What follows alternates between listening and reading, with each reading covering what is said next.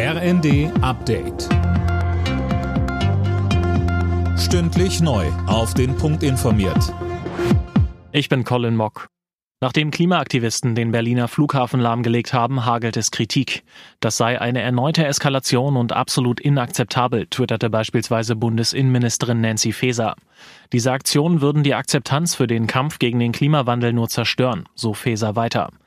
Forderungen nach harten Strafen werden teilweise laut und die könnte es dieses Mal auch geben. Für einen Eingriff in den Flugverkehr droht Gefängnis.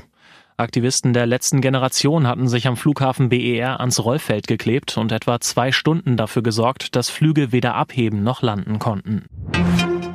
Ex-US-Präsident Donald Trump muss sich wegen einer mutmaßlichen Vergewaltigung verantworten.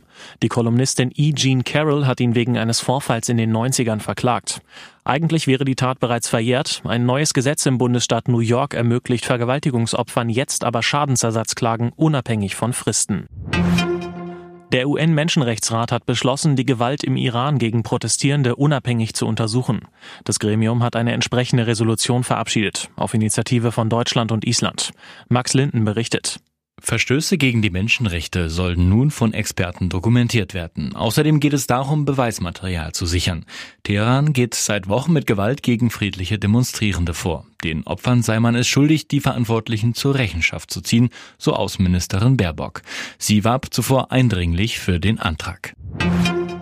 Wer auf Twitter gesperrt war, ist ab nächster Woche wieder freigeschaltet. Der neue Chef Elon Musk hat die pauschale Freigabe verkündet, nachdem er die Nutzer in einer Umfrage nach ihrer Meinung gefragt hatte.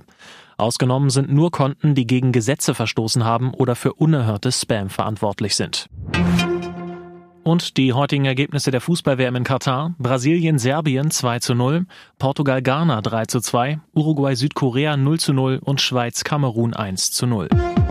Alle Nachrichten auf rnd.de